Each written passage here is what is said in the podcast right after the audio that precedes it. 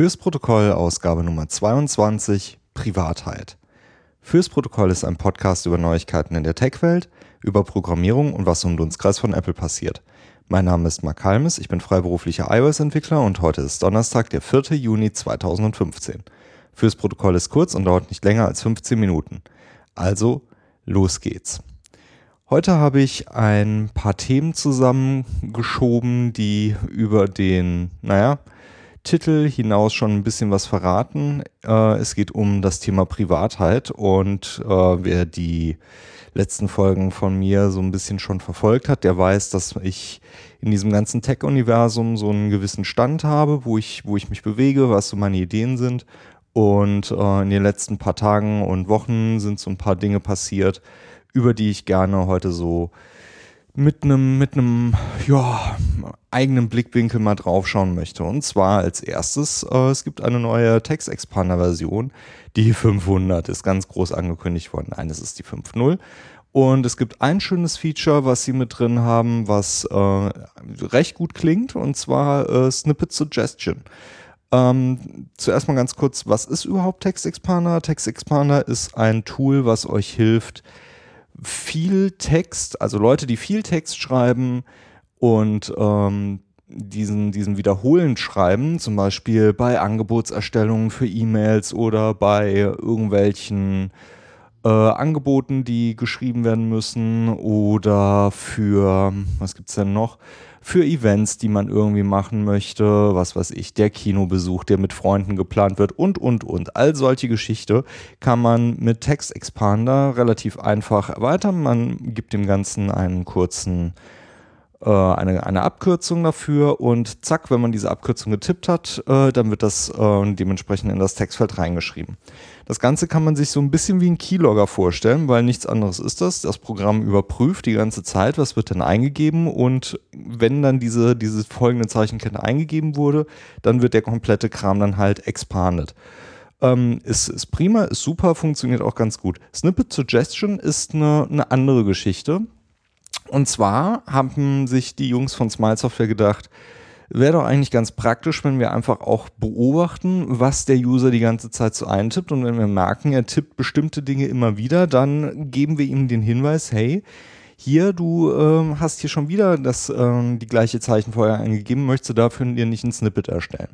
Das ist erstmal nicht weiter tragisch, weil auch da gebe ich Smile Software genug mit, dass das Ganze funktioniert. Allerdings hat Michael Tsai ähm, da so ein bisschen was rausgefunden. Und zwar, dass ähm, OS 10 Notifications, andersrum, ich muss ein bisschen ausholen, Notifications äh, werden bei Text Expander dafür genutzt, dich darüber zu informieren, dass du gerade hier ein neues äh, Snippet für deinen Text anlegen solltest. Der Knackpunkt daran ist natürlich, okay, wenn das über Notifications geht, dann geht es natürlich auch über das System von Apple. Und da kommt jetzt der Knackpunkt, weil alles, was über die Notifications geht, wird in, ich glaube, zwei Files abgespeichert, die man auch bei Opt-out äh, von den Notifications nicht rauskriegt. Das heißt, ich habe halt all meinen Text, den ich jemals irgendwie eingetippt habe, für Text Expander im OS 10 System mit drin hängen. Ist jetzt natürlich so eine Geschichte, ob man das haben möchte oder nicht, ähm, ist so, ja, die Pest oder Cholera. Ich habe mir ehrlich gesagt noch keine großen Gedanken darüber gemacht, ob ich das Upgrade jetzt dafür machen möchte. Auf der einen Seite finde ich Text Expander echt gut und die Features klingen echt super. Also über dem Snippet Suggestion hinaus sind auch noch andere schicke Sachen mit dabei. Zum Beispiel, ähm, wenn man was eingetippt hat und man hat vergessen, dass es dafür schon eine Abkürzung gibt, dann wird man daran auch erinnert. Aber auch das hat genau den gleichen Effekt. Es geht über das Notification-System. Und ähm, naja, das ist halt nicht, nicht schön, wenn es, wenn es das halt so, ja, so an der Stelle halt reinbringt. Das heißt, ähm, ich habe meine, ja, meine Gedanken dazu schon gemacht, aber ich habe noch keinen endgültigen Entschluss dazu fassen können, ob ich da upgraden möchte. Und ähm, naja, ob ihr das machen möchtet oder nicht, das überlasse ich euch. Aber äh, Text Expander 5.0 ist draußen, das sieht gut aus und äh, wenn euch das nicht stört, dann ähm, könnt ihr das euch ja mal genauer anschauen.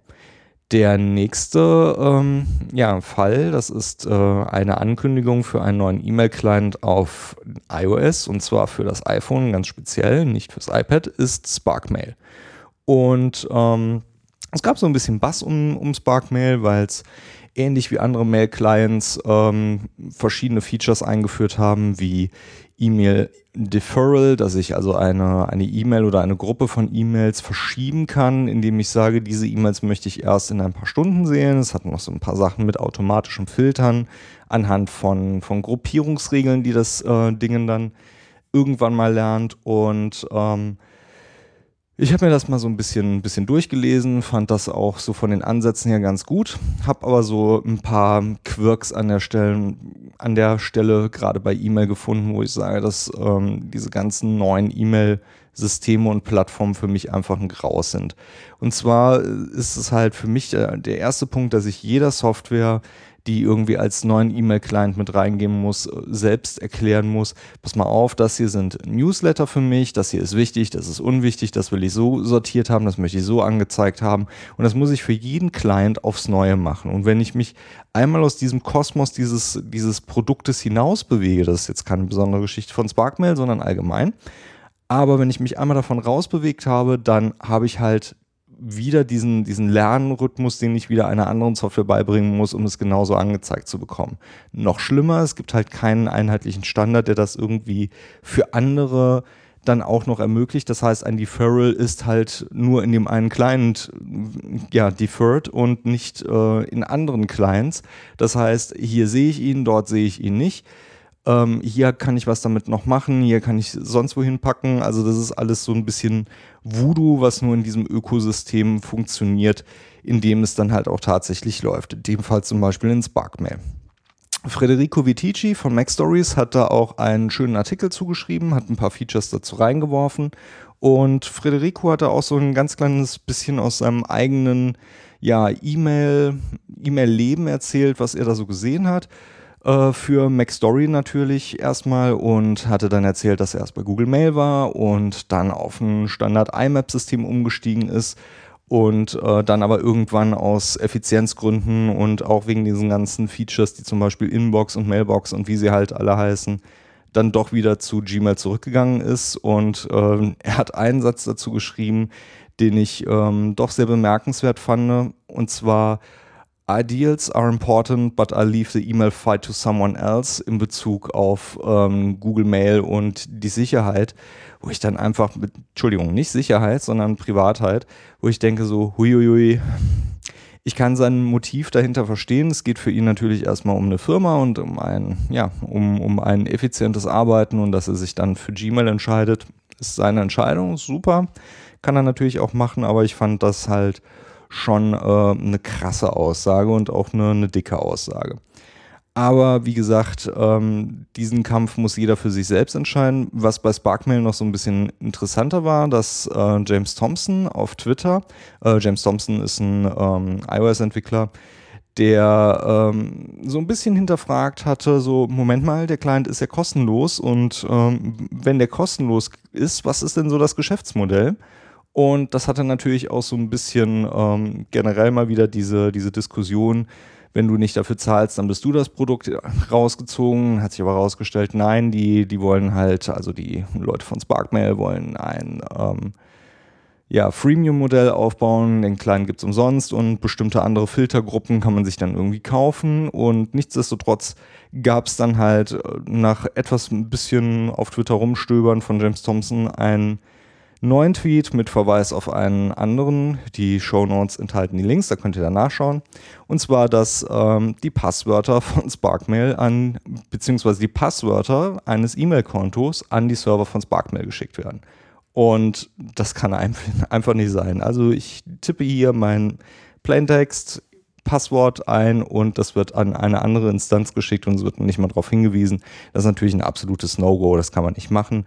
Aus dem Grund werde ich auch nicht zu Sparkmail verlinken, sondern nur auf den MacStory-Artikel. Da könnt ihr euch das anlesen. Ich ähm, würde das definitiv nicht einsetzen und die Idee dahinter finde ich halt auch, ja, wie schon erklärt, anfangs mit, mit dem Wegsortieren von anderen Dingen. Wenn das nicht über alle Standards hinweg funktioniert und über alle anderen Mail-Clients hinweg funktioniert, ist das für mich einfach ein No-Go.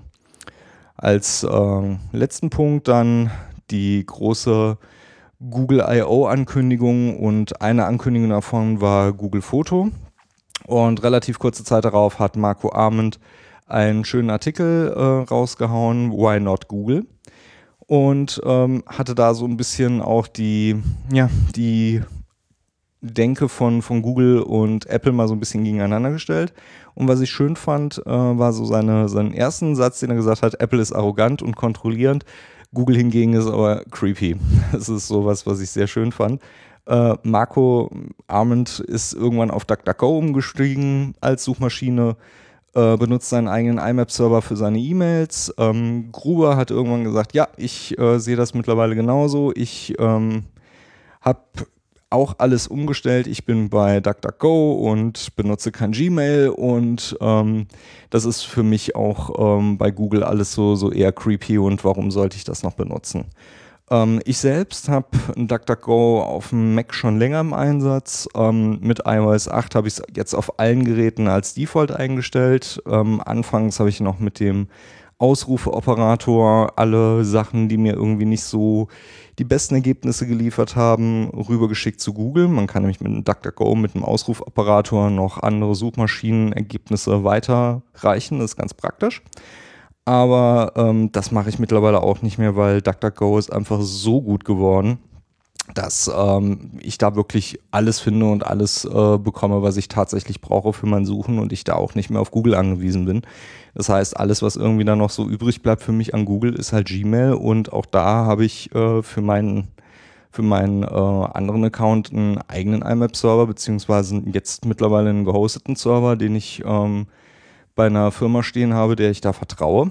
Und da ist jetzt halt so die Frage, wozu braucht man überhaupt noch einen Google-Account? Und das Einzige, was mir persönlich eingefallen ist, war, wenn man mal mit Hangout arbeitet, weil Google Kalender, das war so die andere Geschichte, wo ich noch hängen geblieben bin, aber da werden, soweit ich weiß, bei einer Einladung auch immer die ICS-Files mitgeschickt, das heißt die Kalendereinträge, die man dann auch normal in seinen Kalender mit, mit importieren kann, also das funktioniert, aber man bekommt halt nicht diese Updates und den ganzen anderen Schnickes von Google halt direkt mit.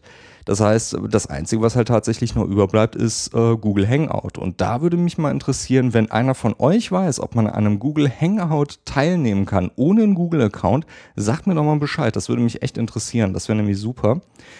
Ähm, was aber noch so mit diesem ganzen Google-Fotosystem da irgendwie noch mit reingekommen ist, ist noch ähm, Tim Cook. Und zwar Tim Cook auf der Epic Champions of Freedom in Washington einen Vortrag zur Privacy abgegeben. Die Epic ist äh, die Electronic Privacy Information Center. Das ist eine Non-Profit-Organisation für Privatsphäre zu schützen. Und äh, unter anderem war dort auch Bruce Schneier, das ist ein Computer Security und Privacy Spezialist. Und ähm, auf diesem Vortrag hatte Tim Cook eine Sache rausgegeben, die ich für Apple halt relativ spannend fand, nämlich dieses Privacy, Ensuring Security und Protecting the Right to Encryption stehe bei Apple groß im Vordergrund. Und das wäre halt auch genau das, was andere Firmen im Silicon Valley äh, eben nicht tun würden. Er hat da natürlich so, so ein bisschen unterschwellig auf äh, Google und Facebook eingeschlagen, aber das trifft es natürlich auch ganz gut. Und was ich da sehr, sehr schön finde, ist auch das Zitat von ihm. They are gobbling up everything they can learn about you and trying to monetize us. We think that's wrong. Und genau das ist der Punkt, warum ich da auch bei Apple ein besseres Gefühl habe als bei allen anderen Firmen.